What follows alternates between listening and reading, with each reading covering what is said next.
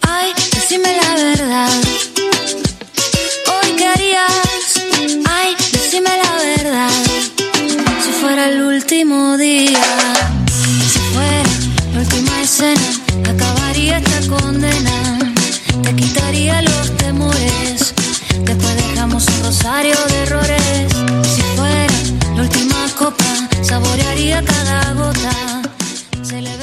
Ahora sí, ahora sí, oficialmente estamos empezando tu espacio. El, este, este tema que elegiste vos, que me parece que está muy bueno para darle el comienzo y el cierre a tu espacio. Y de paso, cuando editamos, esto es una, un- una infidencia de producción, cuando editamos el segmento de audio, ya tiene como la entrada y la salida con esa canción y te da como más, queda más armadito, me parece. Porque si no, viste, tenía esos temas de heavy metal que le poníamos que eran imposibles y por ahí alguno lo quería escuchar y decía, "Eh, pero este ruido al principio como que me, me arruina el audio. Así que le pusimos esa canción de Natalie Pérez, elegida por ti. Y te damos la bienvenida, Flavia. Buenas noches, ¿cómo estás? Mucho frío en la ciudad, mucho frío en el país, una ola polar increíble. La gente no puede hablar de otra cosa. Nos agarra siempre desprevenidos, venimos como medio cancheritos con el otoño y de golpe el bajo cero así como cachetazo. Y cuando salís a la mañana, niebla tipo Londres, muchísimo frío, escarche, y vos decís, pero ¿qué pasó? ¿Qué me perdí? Porque ayer me fui a dormir lo más bien y hoy me levanté y no quiero salir de la cama nunca más. A lo Homero cuando estaba en el domingo que no quería ir a la iglesia, no te querés levantar nunca más en tu vida. Bueno, acá en Victoria es impresionante la niebla a la mañana también, sí, sí, sí. Eh, da Londres, totalmente. sí, Yo creo que algún bueno, aficionado al cine, si tiene alguna cámara de alta definición, se puede hacer una panzada gratuitamente y aprovechar las condiciones climáticas para unas tomas espectaculares con esa niebla. Porque uno la quiere filmar con el celu y no se ve. Te pasa eso, vos querés sacar una foto y no se ve la niebla cuando... Totalmente. Pero con una buena camarota te sacás unas, Sí. unas espectaculares tomas de, de un- estos fenómenos que tenemos, ¿viste? Que se dan mucho en esta parte descampada Bueno, del país. El otro, día, sí, el otro día justamente hablábamos con una amiga que, que este, esto que de las miles de consecuencias que tiene a nivel emocional, físico, de, de las relaciones y todo, la cuarentena, hablábamos un poco de que tal vez también esto, ¿no? De empezar la cuarentena en otoño, o sea, estábamos esto saliendo del verano, empezando el otoño, y de repente ahora estamos en el invierno y uno no se dio mu- mucha cuenta, o por lo menos a nosotros nos pasaba eso, ¿no? De, de, de repente estamos en pleno invierno, esto, con mucho frío, eh, y, en- como en una cosa como de un stand-by de la vida, que obviamente no es real porque la vida siguió y estamos todos acá, o sea... eh, Sí, nosotros pero hay, hay una sensación de, de detenimiento. De hecho, bueno, por una cuestión cultural, literaria y mitológica, el invierno representa la detención de la vida, que vuelve a resurgir y se vuelve a renovar el ciclo con la primavera. De hecho, eh, para los latinos y para los griegos estaba eh, entendido de manera mitológica que eh, Perséfone bajaba al infierno cuando venían los meses de otoño y de invierno, durante seis meses, se iba este, y cuando volvía a visitar a su madre que la estaba esperando durante todo el año para que volviera era cuando empezaba la primavera y el verano. Y la alegría de su madre que era Ceres la, la diosa de los cultivos este, hacía que florecieran las cosechas. Ellos eh, hacían esa alusión mitológica y simbológica de, de este proceso que hace que en cierto sentido vos también te detengas porque haces menos cosas salís menos de tu casa. Es de alguna manera una metáfora de una detención. Porque si bien no estábamos, si no hubiésemos estado en cuarentena, también te quedas más. Si ahora te llaman para juntarte con algunas amigas, vos decís, no sé, vemos el fin de semana. En cambio, en verano es como que arrancás de una, de vos misma sos la que propones decir, loco, juntémonos que pileta, la calle, no sé, cualquier lado. Que en realidad, digamos, también esto está totalmente relacionado a, a cuál es la función del invierno en la naturaleza, ¿no? Claro, los animales se meten adentro de la cueva y dicen salgo cuando, claro. Las plantas, todo se detiene, sí, sí. se guarda la energía para cuando, digamos, eh, es como un tiempo como de, eh, se- anida para después en la primavera volver a salir y que todo florezca. El- ¿no? eh, Bueno, hemos visto en Nat Geo mil veces el oso que se clava a la cueva y dice, loco, llamame en septiembre, me voy a echar una siesta hasta el 21, Claro. salgo cuando, cuando haya sol porque la nieve... Así que bueno, todo, todo esto no de, de- de- del frío, del invierno, bueno, son, son como eh, cuestiones a las...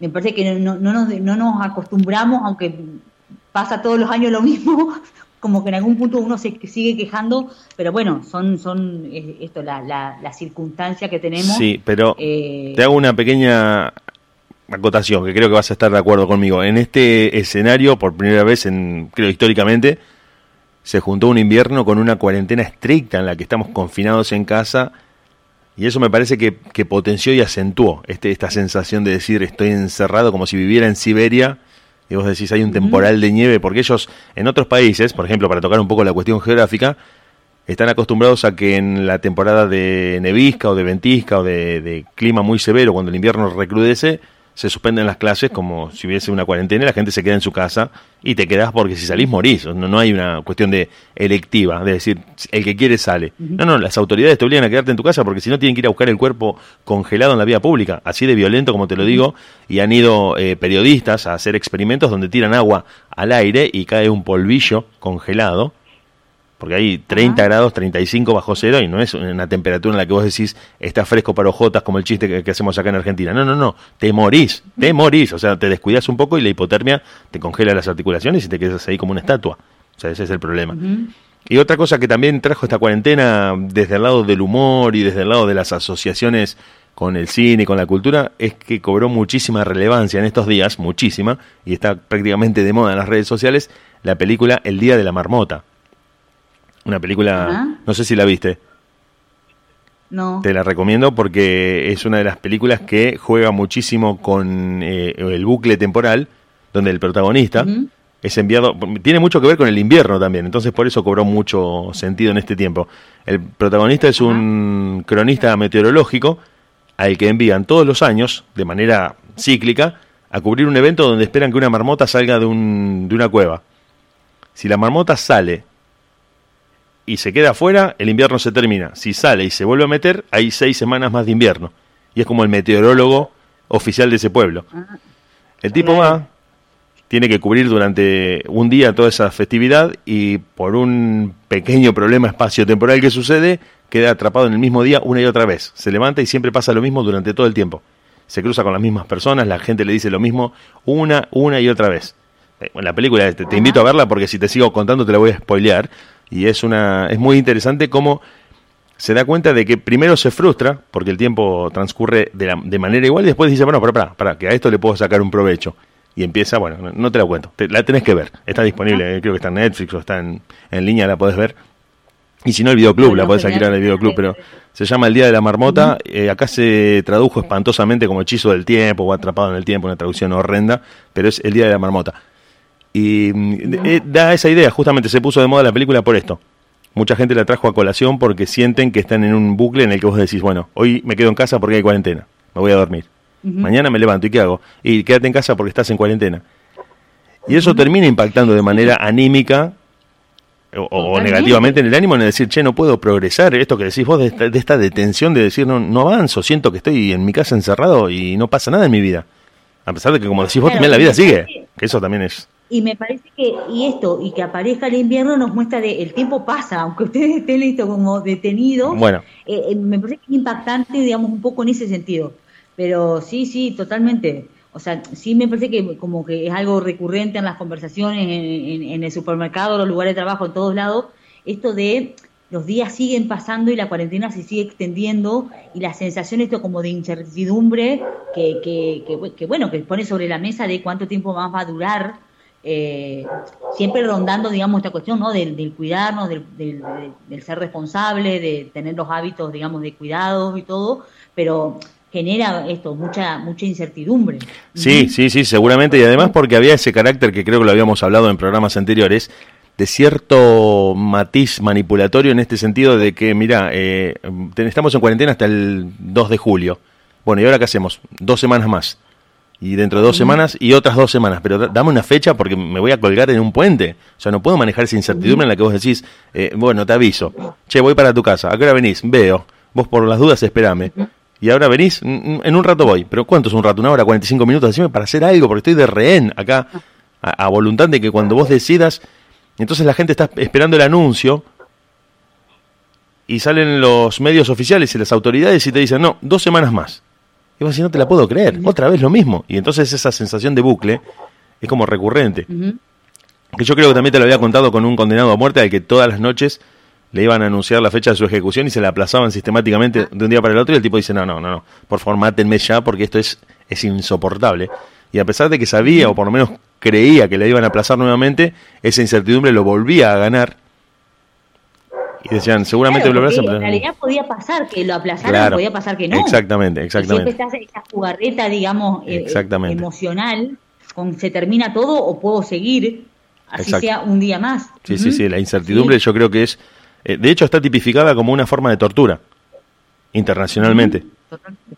Está investigado y de hecho acá se aplicó, bueno, sería un tema bastante delicado para tocar en otro momento con más tiempo y se aplicó eh, durante los años del proceso la tortura de no saber dónde está un ser querido tuyo, no saber si está vivo, muerto, secuestrado, detenido, no existe, está desaparecido, se creó la figura del desaparecido, que es un término, bueno, lo, lo inventaron desgraciadamente los nazis a ese concepto.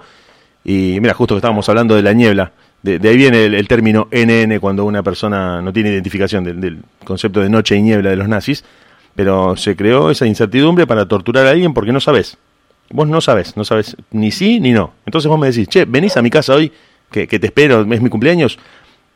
No voy, pero pero voy a lo mejor. Vos decís, pero Sí, eh, por favor, confírmame. de- con esto de, de la tortura, ¿no? Lo- como que también lo pensaba por el lado de generar terror en el resto de, de- o sea, eh, era un, un modo de generar terror Por eh, supuesto. y generar, digamos, como este mensaje de una, como, mirá que a vos te puede pasar. Exacto, También, exacto, de ¿no? ponernos a todos en- familia les, les puede pasar, así que ojo, cuidado con lo que hacen, cuidado con lo que hablan. Sí, una cosa totalmente siniestra. Sí, sí, y de hecho, mirá sí, cómo sí. lo enlazamos y te lo engancho con algo que me pareció, por lo menos a mí, eh, la, misma, la misma línea de, de mensaje, que con este escenario de pandemia, muchas personalidades, mandatarios y famosos y gente de la que uno tiene la percepción que cuentan con muchas eh, posibilidades de, de mantener un muy buen estado de salud, se contagiaron de coronavirus. Y eso creó la percepción, o por lo menos el mensaje o la lectura que uno hace, es decir, si este presidente o este mandatario o este famoso, que vive en una casa genial, donde no tiene ningún tipo de necesidades de, básicas, pero todas cubiertas totalmente, y aún así se infectó o se enfermó, ¿qué nos queda para nosotros que estamos a la deriva y a la buena de Dios sin saber si nos podemos contagiar o no? Se generó ese mensaje en el, en el decir, bueno, el príncipe Carlos de Inglaterra tiene coronavirus. Bueno, si el príncipe Carlos, que vive entre algodones, que estornuda y tiene cinco médicos que le hacen un análisis, un chequeo médico por ese estornudo, tiene coronavirus, yo que no sé si... Bueno, lo, lo que me parece como, como interesante, totalmente de acuerdo con eso, me parece y como interesante de ver de, esa, de esas nociones es, me parece que es como eh, eh, el virus este en sí mismo, me parece que nos enfrenta a, bueno, somos todos humanos, en realidad es- estas cosas nos puede pasar a cualquiera, digamos, me parece que es como, como una situación esto de pandemia a nivel mundial y bueno, todo esto, que nos pone sobre la mesa la constante, digamos, posibilidad que tenemos como seres vivos de en cualquier momento morir. Por eso me parece que genera tanto terror y tanto miedo. Y Sí, sí, sí, totalmente. tanta- porque nos conecta con la posibilidad de la muerte. Y en esta lista de quienes pueden morir, puede morir el príncipe Carlos, puede morir el presidente de Brasil, puede morir un intendente de no sé dónde y puede morir tu vecino de al lado. O sea, en ese punto me parece que, a ver, esto no es para volverlo dramático, pero me parece que el punto es, son estas, de estos procesos que nos pone sobre la mesa de, bueno, a ver, estamos en este cuerpo, en este momento, eh, y sí, tenemos un principio y tenemos un fin. O sea, me parece que hay algo de eso que, que, que este, este, esta, esta cuestión de esta enfermedad, digamos, eh, que se contagia tan fácilmente, nos pone todo el tiempo sobre la mesa. Sí, sí, Pero sí, bueno, sí, definitivamente. es eh, totalmente que, que- que hay cuestiones de absoluta manipulación eh, desde los medios de comunicación, lo que se busca lograr desde las empresas, o sea, hay, hay, hay como cuestiones también que, te- que tienen como una intencionalidad, ¿no? Esto que hemos hablado, política, económica, tienen intencionalidad en hacer un montón de cosas y el tema es uno no quedar como tan preso de eso, tipo escucho, escucho, escucho, sin preguntarme, bueno, ¿quién Claro, está de otro claro. lado? ¿Quién, Hay- hay que ¿Para tener- qué me quieren decir lo que me están diciendo? Una desconfianza saludable. No, o sea, no ser como tan ingenuo, me Sí, parece. sí, sí, sí, hay que desconfiar porque también se ha demostrado que cuando los medios quieren invisibilizar algo, desaparece de la agenda y vos no te enterás, solamente el que está No ahí en ahí. tiempo real viviéndolo o viéndolo, es el único que sabe. El resto de la gente, si vos querés borrar algo de la agenda, desaparece, se ha borrado, se han borrado hechos completos de la historia que no figuran. Entonces, es como voluntario lo que existe y lo que no existe, lo que se pone en conocimiento de la gran población. Y el tratamiento excesivo que tienen en los medios, estas epidemias o este, por ejemplo, este escenario sanitario, eh, nos muestra que hay una voluntad muy puntual de que esto esté permanentemente en boca de todos y en la cabeza de todos para que nadie quede afuera, porque también pasa que no es una cuestión electiva tuya de no saberlo, no hay forma de que no te enteres.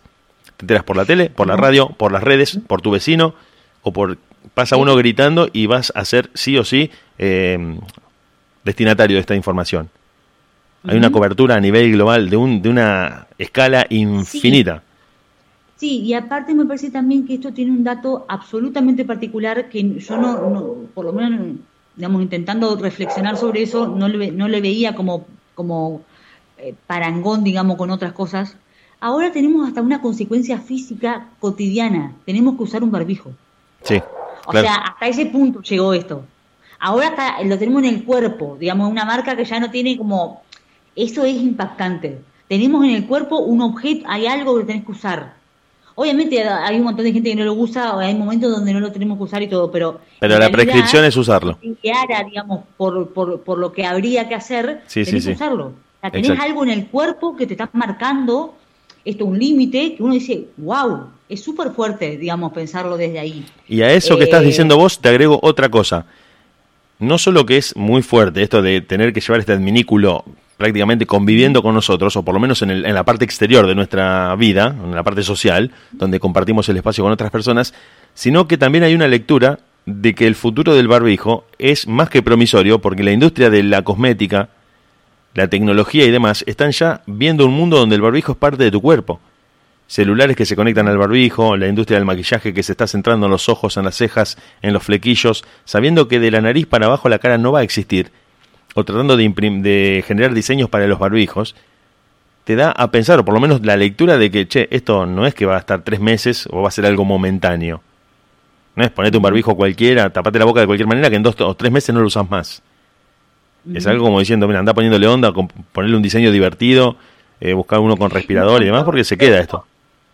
Pero bueno, mira, esto justamente está totalmente como relacionado con, lo, con el tema que quería eh, traer de hoy a ver, me parece que ahí va a estar una decisión particular de decir, che, bueno, no, esto yo no lo voy a formar parte de mi vida, yo no voy a permitir que mi vida el barbijo sea parte. No. O sea, es una situación puntual de una pandemia donde, bueno, obviamente estuvimos un par de meses, estamos en estos meses como complicado, el virus está realmente dando vuelta, hay que tener ciertos cuidados y esas cuestiones, pero yo no, voy a permitir que eso empiece a formar parte de mi vida diaria. Eso tiene que ser también una decisión, porque si no nos dejamos como bombardear por mandatos. O sea, si vos te pones a escuchar lo que me estaba diciendo, las empresas de cosmética están pensando, pará, o sea, hay todo un negociado detrás. Sí, sí, indudablemente. Uno tiene que poder reflexionar, decir, bueno, a ver, yo quiero que esto sea así.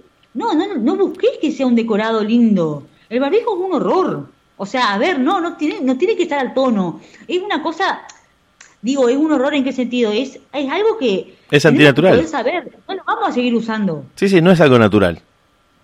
No, y, no es algo lindo, o sea, no, es algo que llegó, que es invasivo y que, y que fue en el marco de esto, de este virus particular. Pero me parece que ahí tenemos que tener ojos también como, como, como sociedad y como individuo, decir, bueno, ¿qué, ¿qué tomo de todo lo que me dicen y qué no? Bueno. Me parece que hay que estar atentos. Sí, sí, sí, sí, yo estoy totalmente de acuerdo. Pero también le concedo, o nos concedo a nosotros, la, la eh, lucha desigual que estamos librando contra los íconos de la moda, contra los influencers de las redes sociales, contra el mensaje que baja desde los medios, donde te dicen, no sé, voy a tomar un ejemplo, no, no creo que sea así, pero Luciana Salazar va a diseñar una línea de barbijos. En Francia, Louis Vuitton va a diseñar barbijos personalizados. ¿Cómo hace uno para sustraerse del poder que tiene la moda sobre nosotros? Bueno, pero, ah, pero ahí sí, totalmente de acuerdo, digamos, eh, eh, son, son bombardeos. Ah, hablo de en general, ¿no? Teniendo el cuerpo adaptado a esas cuestiones. Pero me parece que en, ese punto sí está bueno como de recapacitar y decir, bueno, esto fue un accesorio que hemos necesitado utilizar en un momento puntual de la vida, porque había un virus, y bueno, desde, los médicos, de la cuestión científica que se venía investigando, las maneras que teníamos de como de hacer algo al respecto era lavarte las manos, la distancia social y usar barbijo. Se terminó ese virus, no lo uso más. pero me parece que va a ser un ejercicio de reflexión de cada uno. O sea, Louis Vuitton y las empresas de moda podrán hacerlo y uno tendrá que poder decir, yo quiero que esto forme parte o no. Esto, pensándolo ya en términos más como de una reflexión esto personal, que está bueno me parece darse con estas cosas y no solo comprar el paquete y decir, bueno, esto es así y ya. Me parece que en ese punto, después iremos viendo cómo se, dan, se van dando las cosas realmente. Esto en realidad es una fantasía. No sabemos si eso va a pasar o no. Pero hay muchos indicadores que llevan a que sí. Eso te iba a decir, no, no podemos ser optimistas en ese sentido, porque sabes también qué otro concepto estoy pensando eh, que empieza a jugar la pertenencia social. Y para el individuo, la falta de pertenencia es algo con lo que no puede lidiar. El sentirse afuera de un grupo mayor, mayor sentir que está yendo por afuera, para el que quiere pertenecer es bastante difícil de, lidiar con eso. Y así como nos impusieron el teléfono celular, donde si vos no tenés celular equivale a estar fuera del mundo, porque la gente te dice, te, mando un WhatsApp, te, llamo, te, te, etiqueto en mi red social, no, no tengo redes sociales, no tengo WhatsApp, no, no, venía a tocarme timbre a mi casa. No, no, olvídate. Olvídate, no, no. Cada vez que me quieras ver, venía hasta mi casa, me tocas timbre y tomamos unos tomates. No, no, te, te mando un audio de WhatsApp. Bueno, renunciar al teléfono celular hoy te implica eh, inconvenientes laborales, inconvenientes familiares, personales, porque creo que la gran parte del tiempo interactuamos por los teléfonos y nos han impuesto en este momento una, un estado de cosas en el que el teléfono celular tiene un papel protagónico. La computadora, la conexión a Internet es prácticamente lo que hace que nosotros, bueno, estamos haciendo este programa gracias a Internet. En otro momento hubiésemos quedado en que en alguna radio nos podríamos haber encontrado en algún estudio o generar algún proyecto en lugar físico. Y hoy podemos, por ejemplo, ayer, te cuento así rápidamente, bueno, rápidamente no, porque estamos en la radio, pero ayer, por ejemplo, hicimos una, un programa donde había personas que estaban en Puerto Rico, eh, otros en distintos lugares de Rosario y otra persona en Estados Unidos todos conectados en la misma sala de chat que estaba saliendo todo en una radio, como si hubiese sido un, un estudio ubicuo que estaba en toda la Tierra, en todos lados y en ninguna parte, una cosa de loco, si uno lo reflexiona termina flipando. Y renunciar a eso que se nos impuso desde afuera, como el teléfono celular, no sé si es un, un barbijo anterior que, que, también nos impusieron, en el que vos decís, salgo y si me olvidé el celular vuelvo inmediatamente a mi casa, aunque esté a 50 cuadras, porque sin el celular no salgo. Bueno, vas a salir con el celular, bueno, salí con el barbijo también creo que va en esta misma línea de decir, vas a pertenecer y te dejo entrar a un comercio o a un restaurante o a algún lugar si, si lo tenés puesto, si no, no.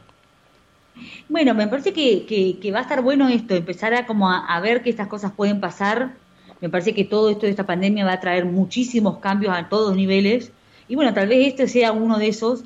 Pero bueno, me parece que también poder empezar a hacerle una pregunta a uno de esas cosas. Y no caer solo en modas por caer.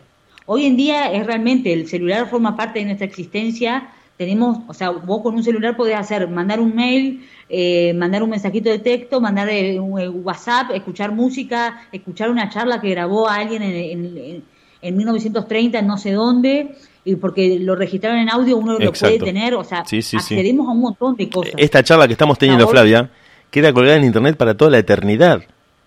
Dentro de 20 años la vamos a escuchar nosotros o quien quiera. De hecho, la gente la escucha, escucha las charlas del año de la semana pasada que tuvimos. La está escuchando hoy si quiere.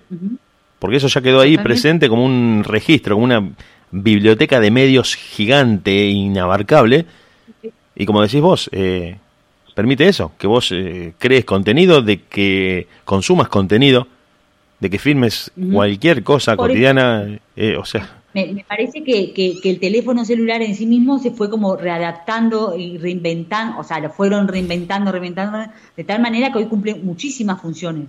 Tal vez con esto del barbijo pueda pasar o no, en realidad no lo sabemos, pero me parece que está bueno esto, uno ir preguntándose algunas cosas y decir, bueno, hay cosas de las que no podemos decidir así como tan simplemente no formar parte, pero hay otras de las que sí, y está bueno eso, por lo menos hacerle la pregunta. A mí personalmente me parece que es una barbaridad pensar que algo que un, como un eh, objeto que se creó en un momento puntual porque estábamos frente a un virus empieza a formar parte de nuestro cuerpo.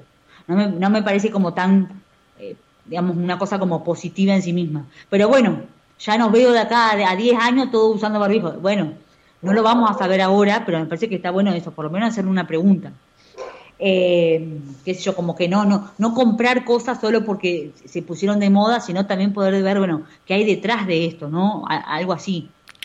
Y ese es justamente lo que a mí me viene haciendo ruido de un tiempo a esta parte. Ajá.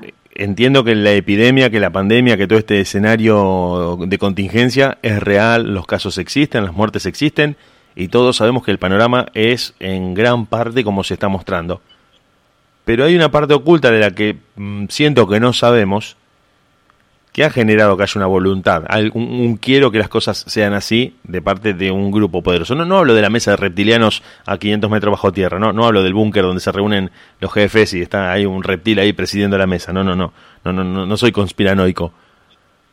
Pero muchas veces eh, la historia nos nos ha enseñado que los intereses políticos y económicos eh, han, han llevado a desatar guerras, han llevado a justificar un montón de medidas que se toman de un país sobre otro por intereses empresariales, por intereses políticos, por intereses económicos. Y esto yo no sé si es fácilmente entroncable en esa lógica. Es decir, si empezás a investigar la relación de Estados Unidos con las guerras y con el mercado petrolero que ellos dominan en el mundo, todo cierra y está documentado. Ya no es una cuestión de paranoia o de conspiración. Está documentado, está aprobado. De hecho, ellos cada 30 años desclasifican los documentos que prueban lo que uno en un momento pensó cuando fueron eh, sucedieron algunos escándalos, y dice, sí, sí, estuvimos espiando a los cubanos durante 20 años, se desclasifica ahora, porque ya no tiene efecto. Entonces puede decir, bueno, entonces los que habían tomado por locos no estaban tan equivocados.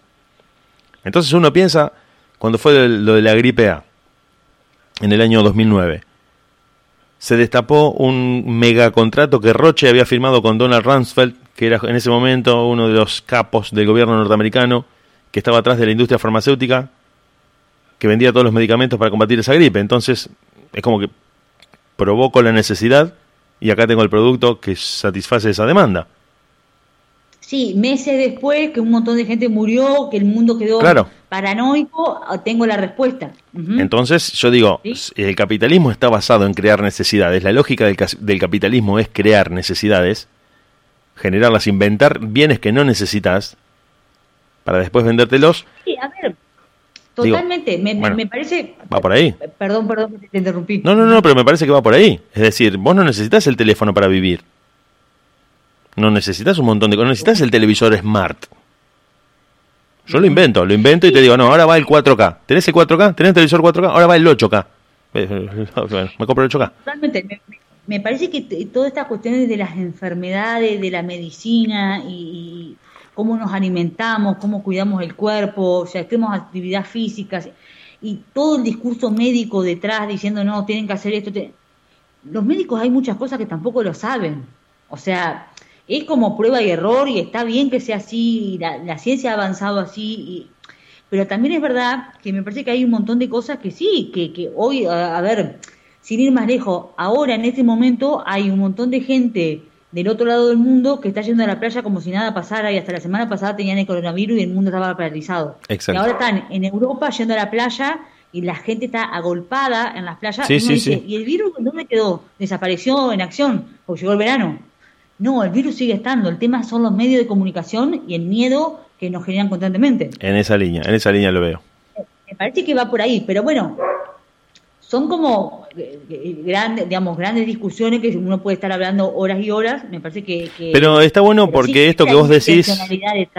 Sí, sí, sí, no, no, definitivamente. Pero está bueno que lo digas y como el, razonamiento tuyo va en la línea de. Pregúntate a vos. ¿Qué querés hacer con esto? Porque parece que no es tan así como lo vendieron. Entonces vos decís, bueno, no, no es que me voy a angustiar me parece que el punto es no desconocer que hay cosas que uno puede hacer prácticamente, pero me parece que ojo con darle tanto poder a, a, afuera. Me parece que ahí está la cuestión. Uno decir, che, bueno, a ver, estamos en pleno invierno.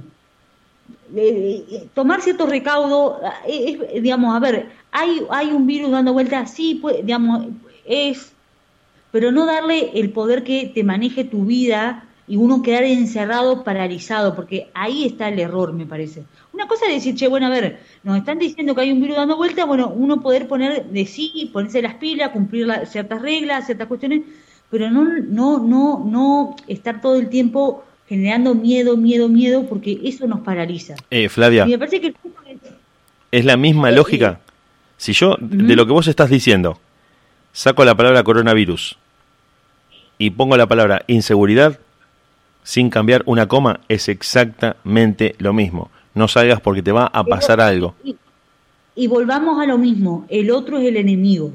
Exactamente. Y ahí, eso es el peligro. Cuando a mí se me vuelve mi, mi, mi, o sea, el, el otro que es igual a mí, como el enemigo, estamos en problema. El otro no puede ser tu enemigo. O sea, a ver, eh, eh, eso tiene un trasfondo ideológico, político, o sea, sí. No puede, o digamos, una cosa es decir, che, bueno, a ver, yo sé que tal persona está enferma, bueno, me pongo las pilas, no, tal vez no tomaré mate con él. Bueno, pero no puede ser que ahora tengamos miedo de ir al supermercado porque no sé quién me puede contagiar.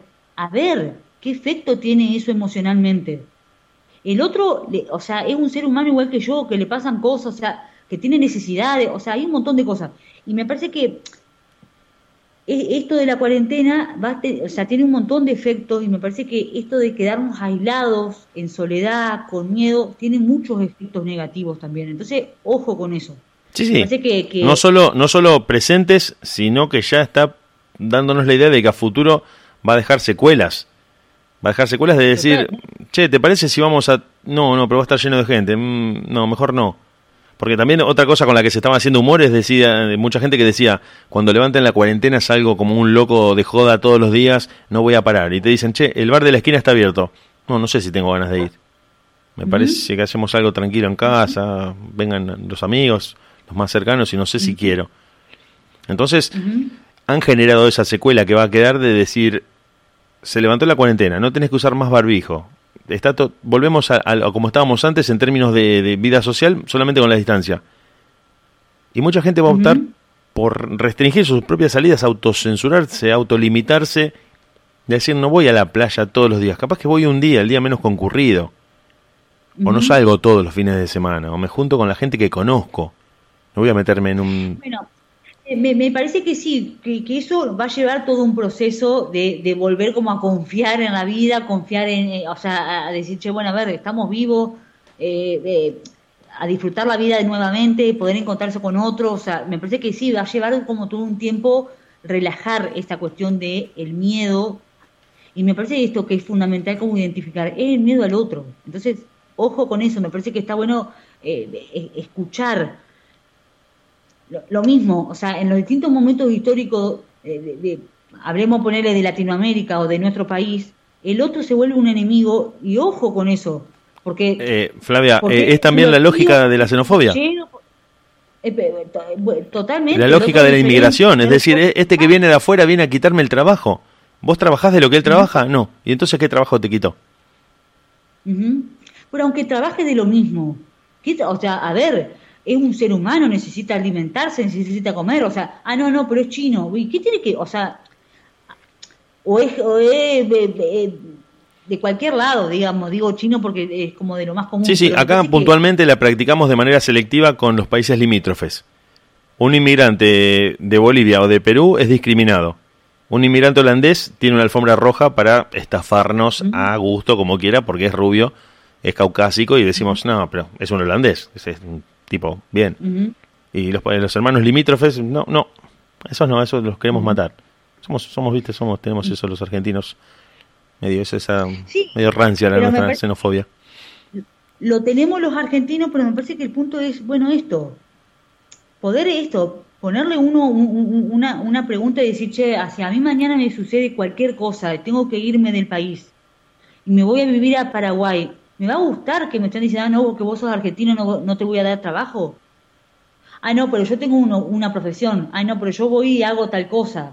Yo no, no le quiero robar el trabajo a alguien. Bueno, sí, pero el otro lo puede vivir así. O sea, me parece que está bueno como ver uno cómo se comporta con el que tiene al lado y si a uno le gustaría que lo traten así. Sí, sí, de hecho hay casos en los que hay muchas personas que eh, desarrollaban o, eh, expresaban su xenofobia en su país de origen, la han saboreado de la peor manera cuando les ha tocado viajar. No, no te digo radicarse en otro país, pero solamente viajar y ser tratados poco menos que, que alguien que no existe. Te hablo, por, ejemplo, de argentinos que han viajado a Estados Unidos y donde han sido tratados como lo peor cuando acá discriminaban a, otras personas. Es decir, la, lógica se dio vuelta y los trataron como si ellos fueran los inmigrantes y decían, pero yo vine una semana de visita nada más de viaje, no vengo a quedarme a tu país, no me interesa, no quiero hablar con vos, sos, sudamericano. Entonces, también entra otro concepto que es clave en esto de tratar de salvaguardar este débil, tejido social, que es la empatía. Es decir, bueno, puedo ponerme en el lugar del otro y ver qué es lo que le está pasando como para ver si trato de entender, porque desde mi lugar es muy cómodo ser el juez y el árbitro desde mi prejuicio, desde mis preconceptos y mis estereotipos de decir, bueno, a este lo acepto, a este no lo acepto, lo que hace este está mal, lo que hace el otro está bien. Pero para, ¿puedo, tengo, ¿puedo hacer el esfuerzo de ponerme en el lugar del otro y empatizar con su situación? Porque muchas veces dicen, no, a mí me va bien, los demás no me importan. Yikes, medio peligroso. Bien. Hoy quería traer eh, sobre, para charlar acá en este espacio, un tema que eh, me parece que de alguna manera lo hemos ido tocando de diferentes modos, pero bueno, hoy lo quería traer así como cortito y al pie. Esto de cómo vamos tomando las decisiones en nuestra vida. Hace un, me parece que fue la semana pasada, lo estuve hablando sobre este tema en la transmisión que hago los lunes del mensaje semanal, y me pareció como interesante traerlo hoy acá, eh, porque la reflexión va como en esa línea. ¿Soy coherente en lo que yo voy haciendo, lo que pienso, lo que digo, con lo que realmente yo siento que quiero para mi vida. A ver, en concreto. No sé, por ejemplo, imaginemos una situación X, ¿no? En esto de, poder como comprender la idea. Dos, dos personas solteras se encuentran en una cita. Se conocen, por ejemplo, no sé, ponerle por esta aplicación Tinder, Tinder O alguna de estas redes, la, más, la más famosa de todas. Sí, sí. La, la, más conocida, bien. Se citan, bueno, perfecto, tienen un primer encuentro para encontrarse y verse eh, por primera vez. Entonces empieza la charla, bueno, comparten algo, no sé, por ejemplo, ahora un mate no sería posible, no sé, un encuentro cualquiera. Eh, toman algo. Y están charlando y bueno, llega un momento de la charla donde eh, hablan de, bueno, ¿qué están buscando? ¿No? Bueno, vos querés tener una relación de pareja, en qué estás, de, cómo, cómo, fue tu historia, de dónde venís, qué, has hecho, lo que sea, ¿no? Sí. Y llegan a un punto donde, bueno, por ejemplo, uno de los dos dice, yo no quiero tener una relación de pareja. Estoy dispuesto, digamos, tengo ganas de conocer a alguien, compartir unos momentos, pero no quiero tener una relación de pareja. ¿No? Bien. Flavia, ¿estás ahí? Me parece ¿Hola? que sí. te escucho. No sé, tuvo un microcorte. ¿Hola? ¿Flavia? ¿Ahí me escuchás? Yo te escucho bien. Ah, bien. Ah, sí, sé que hubo un cortecito. Ajá. Ahí ¿Hola? ¿Estás? Ah, bien, bien. Sí, sí, sí. Bien. Bien. Entonces, estaban en ese momento de preguntarse, bueno, qué es lo que están buscando, qué es lo que quieren. Bueno, llegamos al punto de uno de los dos dice, yo no quiero tener una relación de pareja, y el otro dice, bueno, yo sí, yo tengo ganas de tener una relación de pareja, de, no sé, pensar eh, eh, de, en esta manera, digamos, de encontrarme con otro. La pregunta es, el, ¿por qué sostener si a mí no me está cerrando lo que el otro me propone? Por la razón que sea, por su historia, por lo que ha vivido, por lo que viene transitando, a mí no me cierra. Digo, esto es un ejemplo como muy mínimo, ¿no? Pero esto puede pasar en muchas áreas de la vida. Sí, sí, pero... Me está proponiendo algo no, no, no, creo, creo que es, es un ejemplo, es mínimo, pero es muy aplicable a muchas cosas. Claro. Entonces, la pregunta es, si a mí me está haciendo, como uno diría, me hace ruido lo que el otro me dice, no tiene que ver con el otro, no es, es una mala persona, no, me quiere usar, no, el otro me está diciendo, yo busco esto. Si yo personalmente estoy buscando otra cosa, ¿para qué me quedo? Porque ahí viene la historia que está muy relacionada con unos temas que me que habían pedido, esto de la decepción, la decepción, de justamente te iba a decir. Y las expectativas. Es ahí. Si yo arranco ya una relación de encontrarme con alguien, a conocernos y el proceso este de eh, empezar a, tener una relación, ya pensando, pero por mí va a cambiar, o no, yo seguramente capaz que de acá un tiempo cambia, o quiere otra cosa, yo no estoy eligiendo a esa persona que tengo enfrente mío, estoy eligiendo a alguien que me imagino. Claro, estás, intentando moldear. De que me dice, no quiero tener una relación, me estoy encontrando con alguien de mi fantasía que voy a lograr, porque yo me lo propongo, que cambie y que quiera tener una relación. ahí está el error. Cuando uno empieza a esperar ya desde el vamos que el otro modifique lo que en realidad me está diciendo, capaz que después el otro realmente quiere cambiar, pero es una elección del otro. O es algo que irá desandando el otro, pero por él mismo. ¿Se entiende? Se entiende perfectamente, Flavia. De hecho, eh, te hago un paralelo con el trabajo. Voy y tomo un trabajo en el que me asignan un puesto que no me gusta, pero digo, no, yo acá voy a progresar y me van a terminar nombrando jefe y me voy a terminar, no sé, transformando en el presidente de la empresa. Proyectando una fantasía que yo tengo que no es real, por lo menos en el momento inmediato en el que me contrataron. Después puedo verlo en una charla con un superior, puedo ver cómo va evolucionando esa lógica. Pero si me dicen, no, mira, acá te pagamos para este, esta tarea puntual, no puedo decir, no, yo en un futuro voy a ser el dueño de esta empresa. Y no, no, no, estás como jugando mucho con una proyección a futuro que no se sabe todavía si va a suceder. Si desde el vamos te están planteando una condición. A ver, me parece que el punto es, uno puede, a, ver, uno puede pensar, yo quiero hacer una carrera, quiero escalar en este lugar. Eso está bárbaro, proponerse uno como ciertos objetivos. Pero el tema es cuando uno quiere cambiar al otro, cuando de antemano el otro te está diciendo, yo busco esto, y vos eh, eh, como que no escucharas eso, y decir, bueno, pero yo voy a... Eh, esta cosa de me pongo el objetivo que el otro cambie. Eso por un lado. Y me parece que lo que pone sobre la mesa estas cosas de ¿para qué me estoy quedando en un lugar donde yo siento que no, no estoy consiguiendo lo que busco? No estoy, nos pone sobre la mesa varias cuestiones. Por un lado es, ¿yo sé lo que busco? ¿Tengo claro qué es lo que quiero? Esa es una gran pregunta. Bueno, entonces es una... Claro. Es, no quiero. Es una pregunta que empieza por uno. quiero. Sí, sí, sí, sí. Primero me pregunto a mí y después veo qué puedo pactar con el otro. Eh, me parece que son invitaciones. O sea, lo que va es esto, ¿no? es una invitación a ¿qué quiero yo? ¿Qué estoy buscando en una relación de pareja? ¿Qué estoy buscando en un trabajo? ¿Qué estoy buscando? O sea, ¿qué, qué en esos grandes como ámbitos de la vida, qué quiero para mí? Si uno no se lo pregunta, no tiene ni idea. Entonces después viene el otro que dice, ¿qué buscas? Eh, eh, no sé. Estoy viendo. Y te ofrecen una torta negra, bueno, y, pero yo en realidad quería un lemon pie, pero bueno, me ofrecieron, eh, como no tengo ni idea, acepto. A ver, lo pongo en esa una cosa... No, no, está clarísimo, está clarísimo porque implica una introspección en la que vos, haciendo una especie de espejo mental, te preguntás a vos mismo, ¿qué quiero puntualmente de alguien con quien voy a compartir mi vida o mis días o mi tiempo? ¿Cómo quiero que sea esa persona o qué quiero que me transmita o que me genere su compañía? No que no quiero porque eso es más fácil, lo que vos decís, como dijiste vos, que no quiero es como que uno más o menos lo sabe.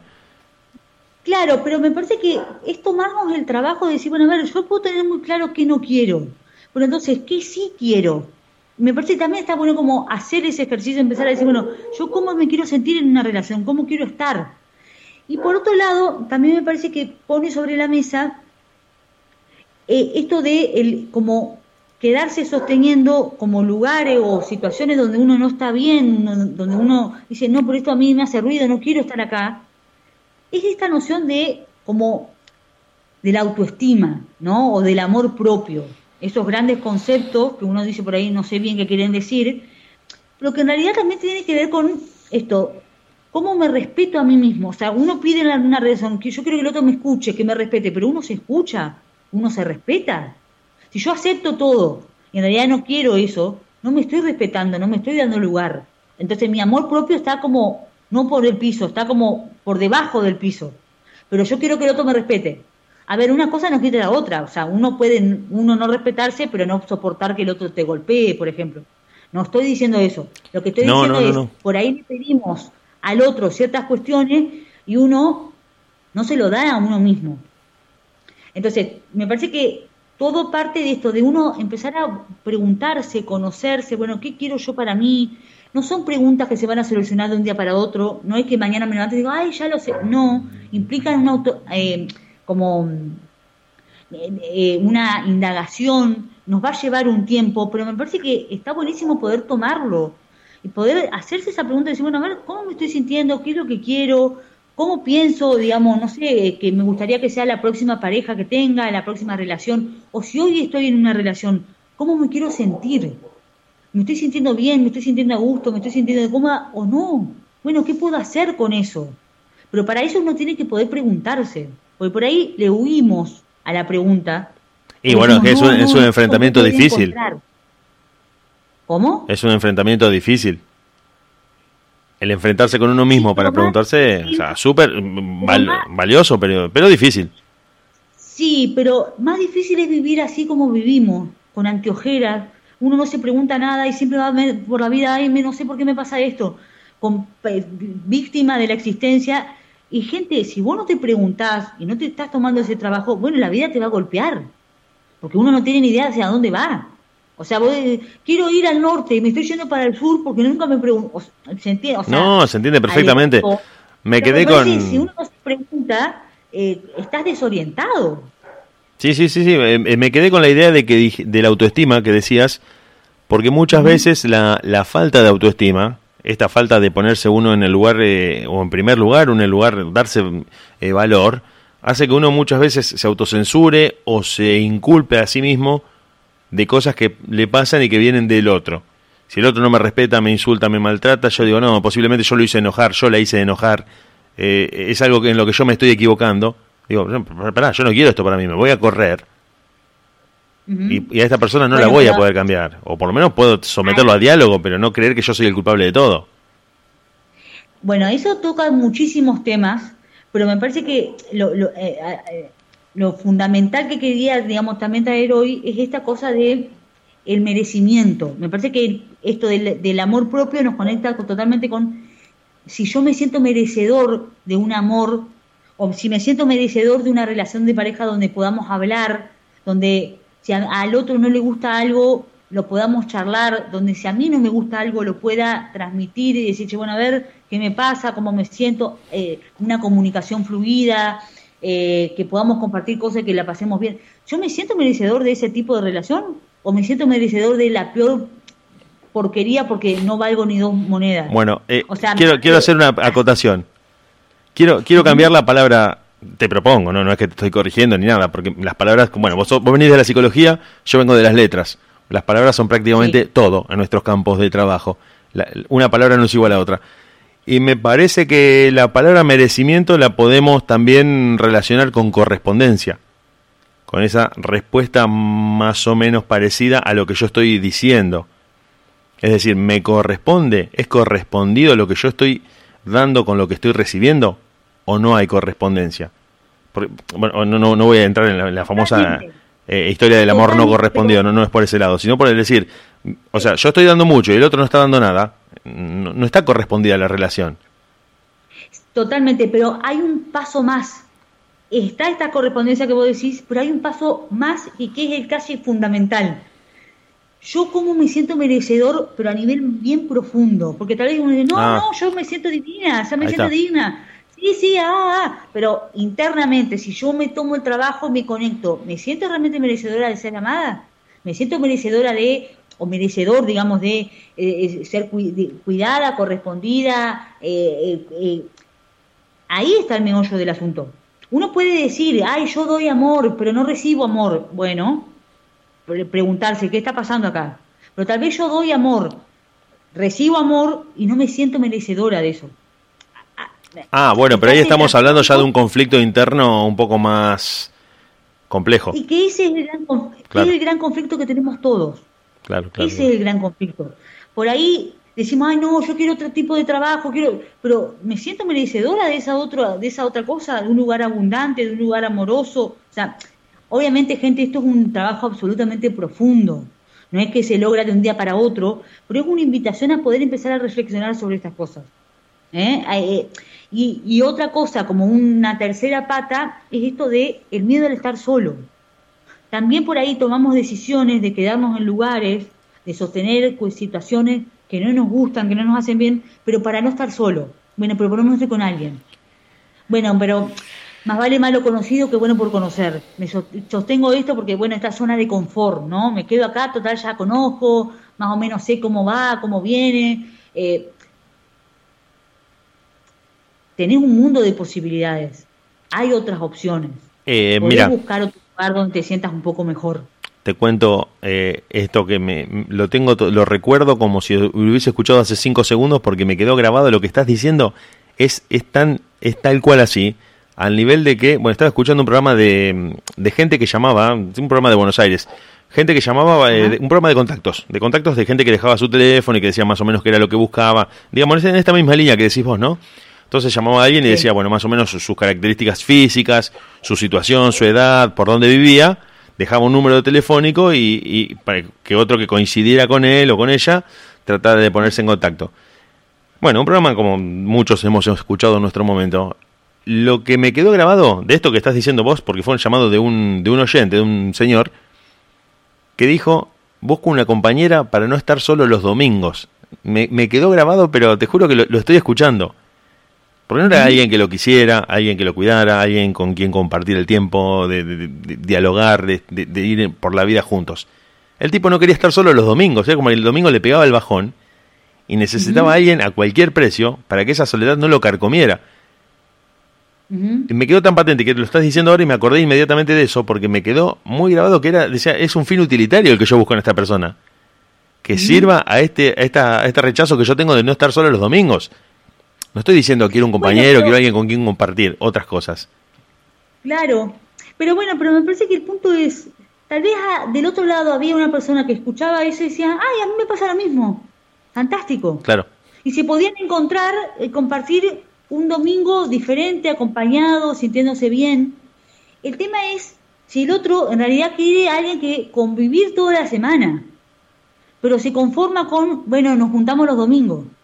Ah, o sea, tomando esto como claro, decís... Claro, es que a eso iba, yo digo, puede encontrarse con alguien que diga, bueno, yo quiero convivir, pero bueno, me, aguantaré o me conformaré con estar los domingos solamente, a pesar de que no es lo que quiero, sigo, ¿qué va a hacer? Yo tampoco quiero estar sola o solo. Es que, claro, me parece que está bueno como esas cosas, o sea, como poder uno ir viendo, bueno, esto de qué cosas son las negociables y cuáles no. Hay ámbitos donde uno dice, bueno, esto lo puedo negociar, esto no. Pero entonces para poder hacer esa listita de qué es negociable y qué no, yo tengo que poder conocerme. Pero no solo de la boca para afuera. Un trabajo de decir, che, a ver, realmente, ¿qué estoy buscando? ¿Qué quiero? ¿Cómo estoy en este momento? con, con, cómo yo estoy, cómo me siento. ¿Estoy conforme? ¿Me siento bien? No, hay cosas que la verdad me mejoraría, cambiaría. Bueno, bárbaro. A ver, eh, como poder empezar a hacerse esas preguntas eh, y esto, para poder buscar como la coherencia. La coherencia entre lo que uno dice, lo que uno siente y lo que uno hace. Porque ah, cuando uno puede como ir equilibrando, no tipo mágicamente, cuando uno puede ir equilibrando esas cuestiones, la cosa marcha mejor y uno se siente mejor. Y la realidad que genera, los tipos de vínculos que tienen, los, cómo se sienten en los distintos lugares, va de la mano de eso. Claro, porque ahí empieza a, empieza a encontrar coincidencia entre lo que piensa y quiere con lo que experimenta. Eh, claro, porque cuando uno, no sé, por ejemplo, a vos te hacen una invitación y vos decís, no, no quiero estar ahí. Entonces puedes decir, no, la verdad que no siempre amorosamente, siendo cuidadoso, no decir, no, no voy a ir, no, despreciando al otro, o sea, no, uno puede decir, poner ciertos límites saludables a decir, no, no quiero hacer eso, no, no quiero estar ahí. Eh, pero porque acá puede venir como toda la otra cuestión de, bueno, pero el otro me quiere lo hace por mí. Bueno, eh, eh, o sea, como todo, todo lleva, todo, digamos, todos los temas están conectados, pero entonces me parece que ahí está como bueno eso, poder decir, bueno, pero ¿qué quiero yo? O también es esta especie de, discurso interior en el que decís, voy para que no se sienta mal, pero yo en realidad no quiero ir. Pero voy porque si no se pone mal, se amarga, se va a enojar, ¿viste? Bueno, voy, lo acompaño, la acompaño. Bueno, justamente hoy a la mañana trabajaba con una, con una paciente, eso. Esta cosa de cuando uno hace cosas así como de esfuerzo por el otro, en realidad después también espera un eh, como una retribución en contrapartida, claro. Una, una retribución. Y en realidad ahí empieza a armarse el problema, porque si yo lo hago realmente, che, no, a mí me parece importante para acompañarte en este momento, lo hago por lo hago por vos, porque siento que a vos te va a ayudar. Bueno, fantástico, pero no esperes una retribución, porque en realidad ahí es como un canje. Y bueno, no, es que te iba a decir, Flavia, en, en muchas parejas de, manera eh, explícita se ha establecido una negociación transaccional en la que te dicen, eh, mira, yo el domingo voy a comer a la casa de tus papás, comemos el asado, pero vos el miércoles venís conmigo a pescar o a la actividad que yo realizo y me acompañás y vos decís, uh, bueno, es el precio que tengo que pagar para llevarte a comer con mis viejos el domingo. Entonces hacemos e- ese intercambio, lo hacemos y decimos, bueno, vos me das esto, yo te doy lo otro. Si, si más o menos el trueque cierra, negociamos. Eh, me parece que la cuestión es, ¿pero vos estás contento yendo a comer con tu suegro el miércoles? ¿O estás contenta yendo a pescar el domingo o querés hacer otra cosa? Y yo que te digo, por lo que se sabe, es que son negociaciones de pareja en las que los dos detestan la actividad. O sea, es una actividad que ninguno de los dos disfruta, pero ya están metidos en esa coyuntura de la pareja y te dicen, bueno, el domingo asado en lo de mis viejos y el miércoles eh, cena con, tus amigos, o sea, los que detesto totalmente, pero bueno, voy a comer con tus viejos como para... Claro, pero entonces la pregunta es poder decir, ¿de qué sirve eso? Porque los dos están tensos, los dos están... O sea, ¿para qué? ¿Para qué se hacen esas cosas? Una cosa es decir, de vez en cuando yo puedo ceder, porque a ver, no es, ah, no, acá no se hace nada que yo no quiera, no se pueden ceder en algunas cosas y está bárbaro en pos de un vínculo con el otro ceder en algunas cuestiones. Pero el tema es, si vos constantemente tenés que estar haciendo esos esfuerzos, la estás errando de, de la perspectiva. Se está errando la perspectiva, porque eso no es amor, eso es dependencia emocional. Cuando uno puede decir, mira, yo siento que para vos es importante que yo te pueda acompañar a tal actividad, fantástico poder hacerlo, porque uno sabe que para el otro es importante. Pero cuando, si en otro momento yo no tengo ganas de hacerlo, no me siento bien, quiero hacer otra cosa, poder decir, che, hoy no voy. Bueno, bárbaro, gracias. ¿Sabes en qué estoy pensando, Flavia? Que, que el mejor ejemplo de esto que estamos diciendo, o que yo te cuento que veo mucho en, las parejas y en las familias, eh, es esta negociación de último momento cuando empieza 1 o 2 de diciembre, empieza la discusión alrededor del el 24 en lo de tu mamá y el 31 en lo de mis viejos. ¿Estamos de acuerdo? Bueno, sí, quedamos así. Ellos hacen todo y nosotros vamos de invitados y después al el 31 viene la revancha, digamos. Y vos me pagás viniendo a lo de mis viejos a pasar las fiestas conmigo. Y se termina estableciendo esos acuerdos sabiendo que eso va a ser perpetuo. Que no es que son las fiestas de ese año. Si no saben que al año siguiente se vuelve a repetir lo mismo, o también se hace con las vacaciones. Bueno, vamos a, Mar del Plata porque a vos te gusta el mar. Yo lo detesto. A mí me encanta la montaña. El año que viene nos vamos a Córdoba, o a Mendoza, o a San Juan. Bueno, por eso, pero Todas estas negociaciones que obviamente eh, han existido siempre en el marco de las parejas, me parece que lo interesante es poder ver, bueno, esto. Eh,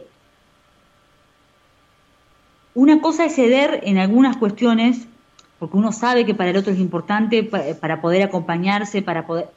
Pero otra cosa es uno decir, bueno, ya está, ya lo arreglé, tengo que seguir haciéndolo por el tiempo de los tiempos. No, vos podés decir, no quiero pero otro se va a ofender. Bueno, se puede ofender. Y vos tendrás que sostener la angustia que a vos te genere que el otro se ofenda.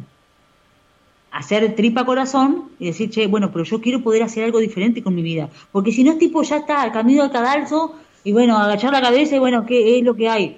Por favor, o sea, está bueno recapacitar sobre eso y decir, che, bueno, pero yo tengo la posibilidad de hacer otra cosa. El otro se va a ofender me va a mirar, se, se puede llegar a, a llorar, se va a sentir defraudado, bueno, y uno sostener, decir, bueno, sí, pero yo quiero ser libre en, de ciertas cuestiones, de ciertos mandatos familiares, de pareja, pero me parece que el punto es uno ser honesto con uno mismo. Para estas cosas es ser honesto uno con uno mismo, decir, ¿qué cosas hago y para qué?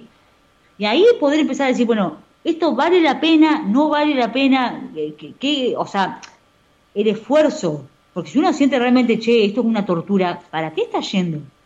¿A vos te parece que tu pareja la pasa bien? Vos con cara de póker, comiendo un asado, y no creo. Pero bueno, ya está establecido.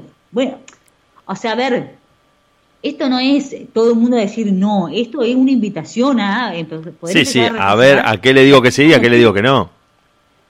Eh, claro, las cosas no tienen que ser así porque ya se plantearon en algún momento para siempre. Las cosas pueden cambiar. Pero para poder cambiar, honestamente, uno tiene que poder ser claro con uno mismo y con el otro. Puede decir, no, mira, la verdad que de esto ya me cansé de ceder, no quiero más. Y se podrá ofender, y, si la pareja se tiene que terminar por eso, y bueno, se tendrá que terminar. No varía. O sea, si, si vos no podés decir al otro, yo no quiero comer un asado con tu familia el domingo, bueno, a ver, fíjate entonces qué están haciendo. Si uno no, o sea, si le rompe el corazón, bueno, a ver, ¿qué pasa? Bueno, pero ahí, que, ahí entra también la cuestión de muchas parejas eh, que no se separan, pero siguen juntos en esas condiciones, pero tampoco se separan. Ninguno de los dos se quiere sentar a decir, bueno, ¿qué es lo que no te gusta? Dialoguemos, tratemos de encontrar qué, qué es lo que nos, nos puede hacer sentir mejor a los dos. Porque estar en esta negociación es totalmente enfermizo, en la que vos me decís, bueno, el domingo vienen mis sobrinos y te los fumás acá y les haces un bizcochuelo y los atendés como si fuera un pelotero. Bueno, pero el domingo que viene vamos de mis amigas al club, a las que vos detestás y te las fumas vos a mis amigas. Bueno, trato hecho. Se dan la mano y dicen, bueno, el domingo viene con los sobrinos y se hace toda esa negociación en la que vos decís, bueno, estoy... Ya, uno pregunta, ¿por qué no se separan si, si pasan todo el tiempo por esas situaciones? No, tampoco quieren separarse. O ponerle que no se separen, pero la pregunta es, si son tus sobrinos, quédate, o sea, yo no tengo ganas de estar ahí, es quédate vos, sostené vos esa situación, disfrutá vos de ello, y yo me voy a hacer otra cosa, porque también esta cosa de, yo quiero que él esté conmigo, pero ¿a qué costo? ¿Para qué? Si el otro no está bien, el otro no está cómodo, ¿de qué sirve? Pero bueno, me parece que ahí ya es al interior de cada pareja y al interior de cada uno poder preguntarse qué quiero yo pidiendo ciertas cosas, qué pido, presencia, que estés conmigo. Bueno, ¿qué estoy pidiendo con eso? ¿Por qué necesito que estés todo el tiempo a cualquier costo?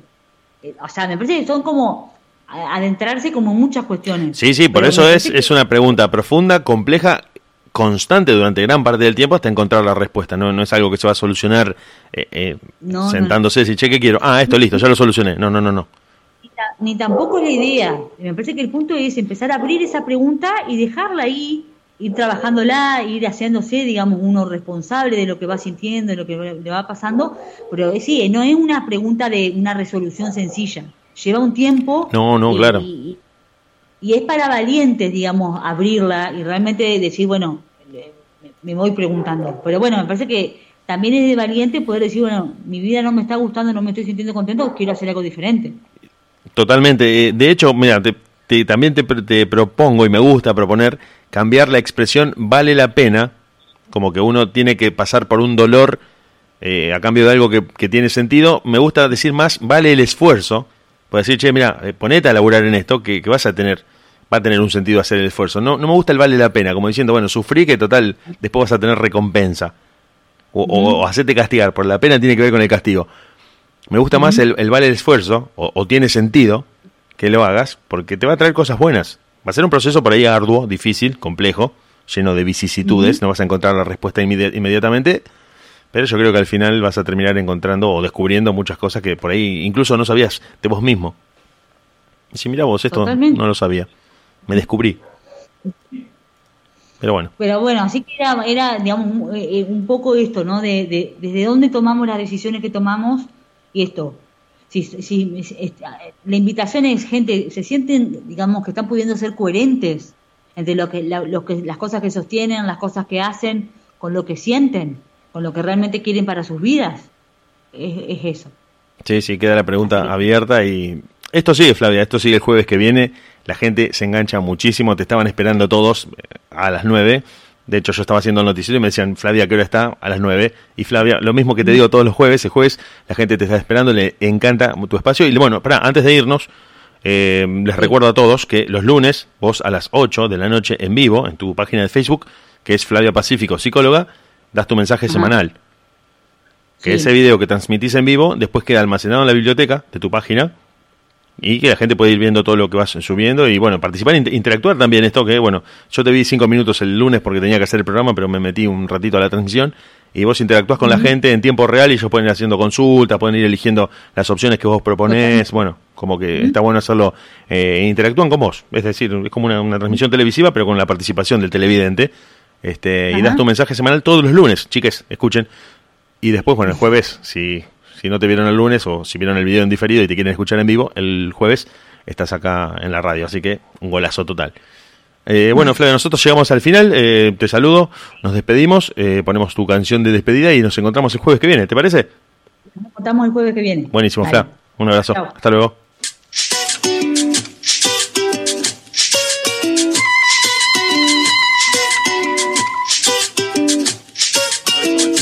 sería. Ay, decime la verdad. Hoy qué harías. Ay, decime la verdad. Si fuera el último día. Si fuera la última escena. Acabaría esta condena. Te quitaría los temores. Después dejamos un rosario de errores. Si fuera copa, saborearía cada gota, celebraría la derrota, beso a quemar ropa. Ay, decime la verdad, hoy qué harías